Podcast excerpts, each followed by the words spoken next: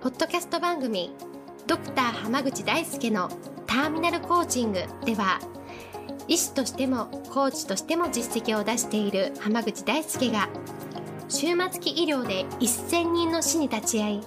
300人以上の方にコーチングを行ってきた経験から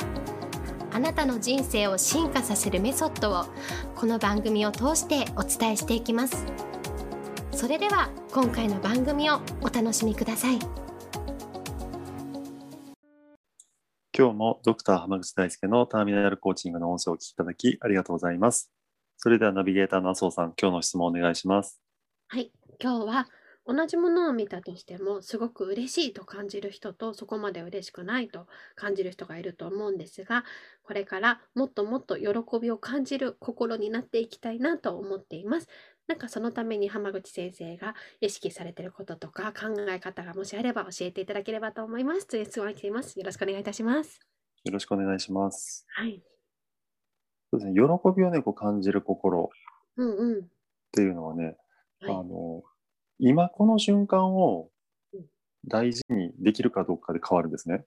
うんうんうんうん。今この瞬間に自分がその場所に存在していると、うん例えば星が綺麗だなとか花が綺麗だなとかねっうんうん。ていうのができるようになるんですよ。ああ。でも過去にとらわれたり未来のことばっかり考えたりうん今ここにないことを不安に思ったりしている、もしくはこう一歩引いて客観的に物事を見ようとする人っていうのはうんうんうん。星が綺麗とか花が綺麗とかって見えないんですね。うーん、なるほど。これねすごく分かりやすい例で言うとええ、ええちっちゃな子供たちっていうのは花が咲いてたらわあ綺麗って言うじゃないですか。います、います、いますでね。月が出てたら出てたり星が出てたらわあ綺麗って言うんですよ。うん、うん、うん。それは今その瞬間を生きているからなんですね。うん、うん、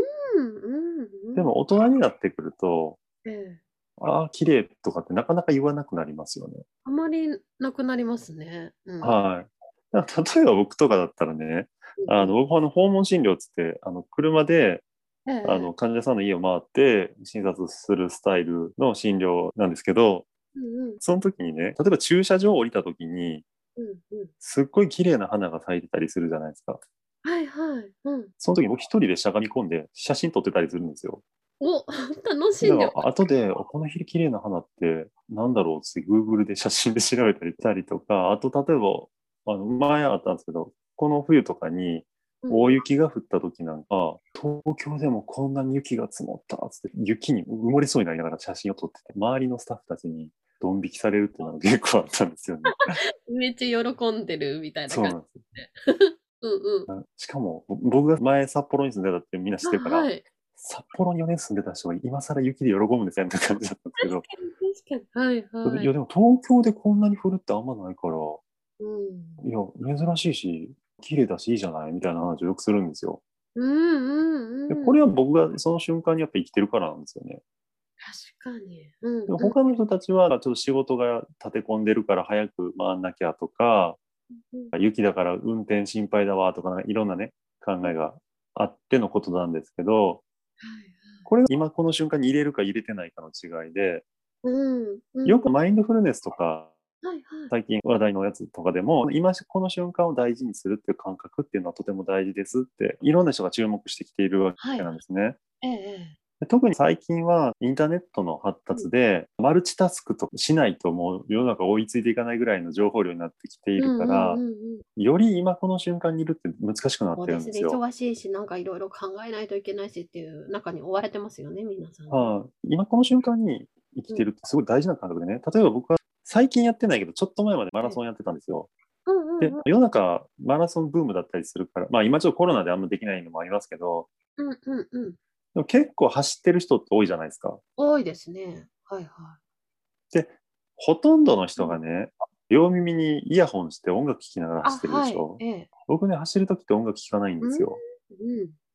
なんでかっていうと例えば耳でしっかりと自分の足音を聞いたら体重がぶれてるっていうのが分かったりとかおー走り方が良くないなとか重心がこっちに行き過ぎてるなっていうのを聞くだけで分かったりするええあとは車が近づいてるとか、後ろからすごい速い人が走ってきてるなとか、うんうんうんあと自転車が近づいてきてるなとかも耳で聞いてればわかるんですよ。確かに。はいはい。でもイヤホンつけちゃった瞬間にそれが全部聞こえなくなるんですね。っそうですね。うんていうふうに今この瞬間を感じるっていうのってすごくうん自分の中のこうフィードバックの量も増えるから僕はすごく大事なことだなと思っているんです。うんうんうんだからもし喜びとかを感じられないのであればねうんうんちょっとこういろんなこと考えたり心配したりうんするのをやめて今目の前のことをちょっと感じてみる。うんうんで逆にこうなんでじゃあ感じられないのかっていうとね、うん忙しくていろんなことをやることか同時に考えたりするっていうのも多いのもあるんですけど、うんうんでも多くの人はね、うんまた次があるとか今度がある、次回があるってうん思ってるから今を大事にできないんですよ。なるほどはいは例えば動画なんか特にそうですけど、いちょっと止めて後でまた見りゃいいわってなりますねなるでしょ、なりますなりますでも例えばですけど、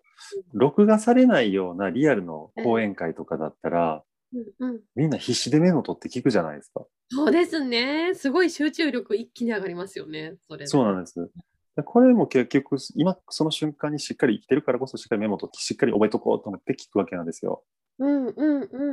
んで、例えば終末期医療で僕は診療しているから、特にお花見の時期なんかにね、どうしてもお花見に行きたいんですって相談っていうのはたくさん受けるんですよ。もう全然歩けないぐらい体調悪くなってきてる人でもなんとかい行っていいですかって聞かれるので、うんうんどどうぞどうぞ行ってきてくださいってあのよくお答えするんですけど、ええでも例えばね、もう間もなく亡くなる方が、うんうんとかその家族の方がねうん最後に見るうん桜とうんうん今年とか去年とかコロナでできてなかったり例えば来年とかでコロナが落ち着いてたら来年のお花見っていうのは割といつも通りね公園でどんちゃん騒ぎしたりするのも増えると思うんですよ。うんうんうんうんでその時に今年も来年もまたやれたらいいねと思いながら見る桜ってうん同じかっていうと絶対違うんですね。あーそうですねもう今年しか絶対見れないと思ってたらとても綺麗な桜だなって思えるはずなんですよ。うん本当そうですねでもうん来年も再来年も見れると思ったら別にその桜のことなんて覚えてない人なんかほとんどでしょ。そうそうそうですねでこれが今ここにいるかどうかとか客観的に見るかとか、うんうんあとは他のことを考えてるかっていう違いなんですね。なるほど